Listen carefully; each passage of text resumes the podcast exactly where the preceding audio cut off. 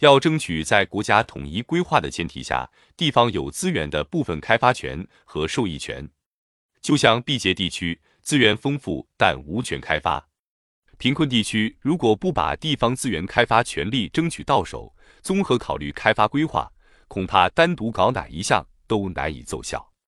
毕节土地少，人多石头多，但有一百多亿吨优质煤的储备。如果中央给地方以特殊政策，允许地方政府把绝大部分原来分别属于条条系统的扶贫资金重新组合，用来建立地方性投资集团公司，就能够在开采煤炭的同时，通过以工代赈形式组织劳动力挖煤、烧水泥、打石头、修水泥路，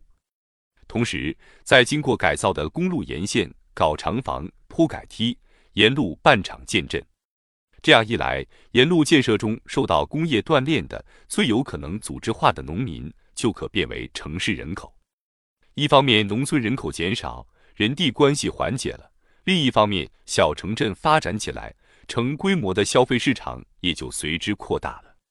这样不仅会取得预期的扶贫效果，而且会有效的促进贵州全省经济发展。如果不改革，仅仅按常规办事，那么这件事情分头切块到哪个部门去搞都难以见效。如果针对前面几个问题的改革能够做到，贫困地区的地方政府争取特殊政策，能够搞投资基金，争取到资源开发权，并能够有基金海外上市权，就等于争取到了内地办特区权，就可以用本地资源开发权利作为国内外融资的基础。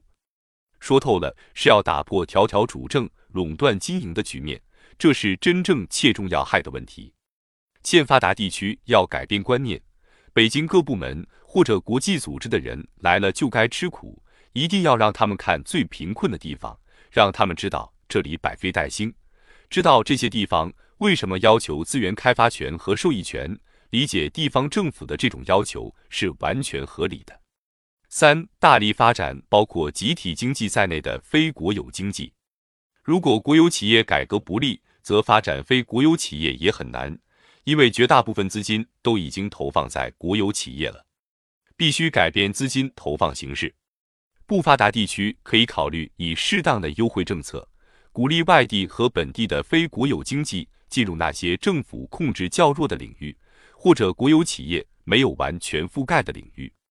比如参与地方资源开发、农业产业结构调整。农副产品流通等，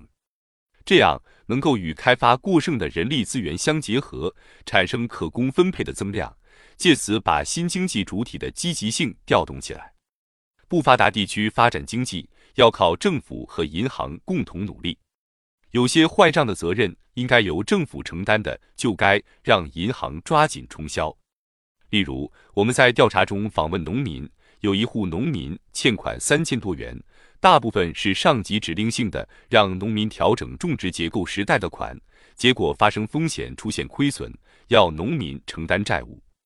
客观上，小农没有多少剩余，不可能有偿还能力，银行给他旧债转贷，再往下，债务越来越大，农民仍然还不了，谁也不敢和负债农户打交道，联合国的扶贫贷款也不敢再放给他。一个人是这样。一个地方，一个政府也是这样。看来政府是现任不理钱认账，只能通过增加银行的呆账准备金，冲销小农坏账的比例，才能提高政府和银行的信用。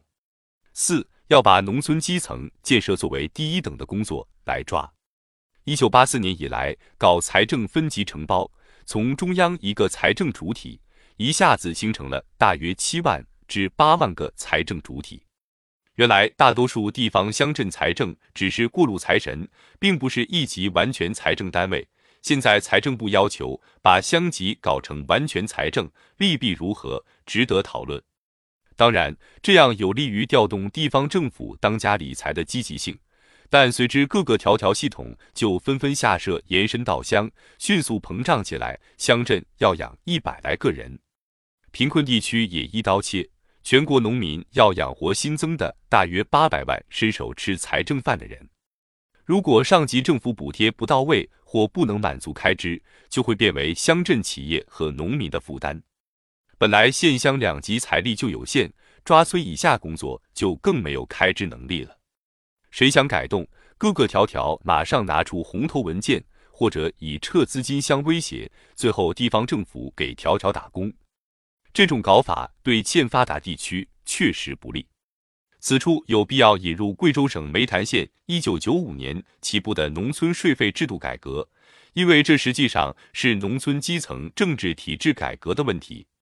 那里的税费制度改革与减轻农民负担和粮食购销体制改革相结合，按照人地分账的原则，把人口增加应该承担的社会开支从过去笼统的催粮逼款中区别开，采取地税折实征粮、人费折钱收款的办法。一定二年不变，现在看效果不错。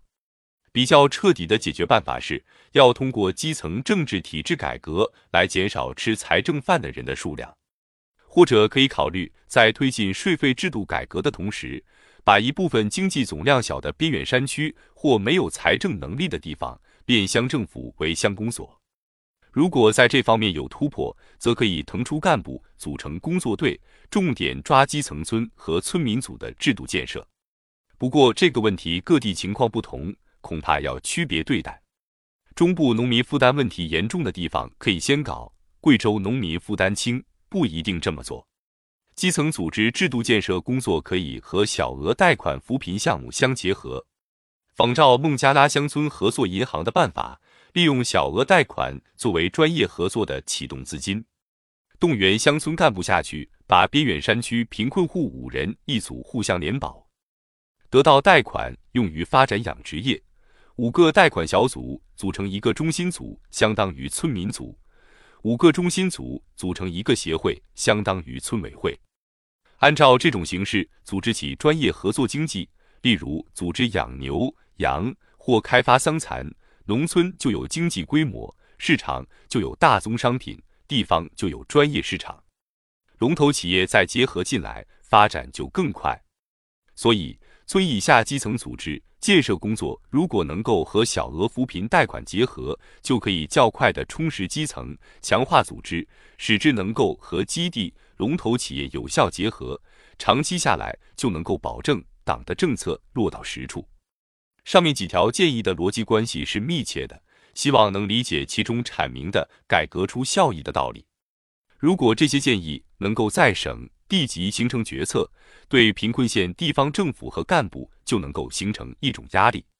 总之，促使投资体制、财政体制、国企改革、资本市场发育、基层组织建设等，形成一个完整综合的改革方案，再把综合开发本地资源。与通过资本市场建立融资渠道结合起来，即改革与发展相结合，只有这样才能加速不发达地区的经济起飞。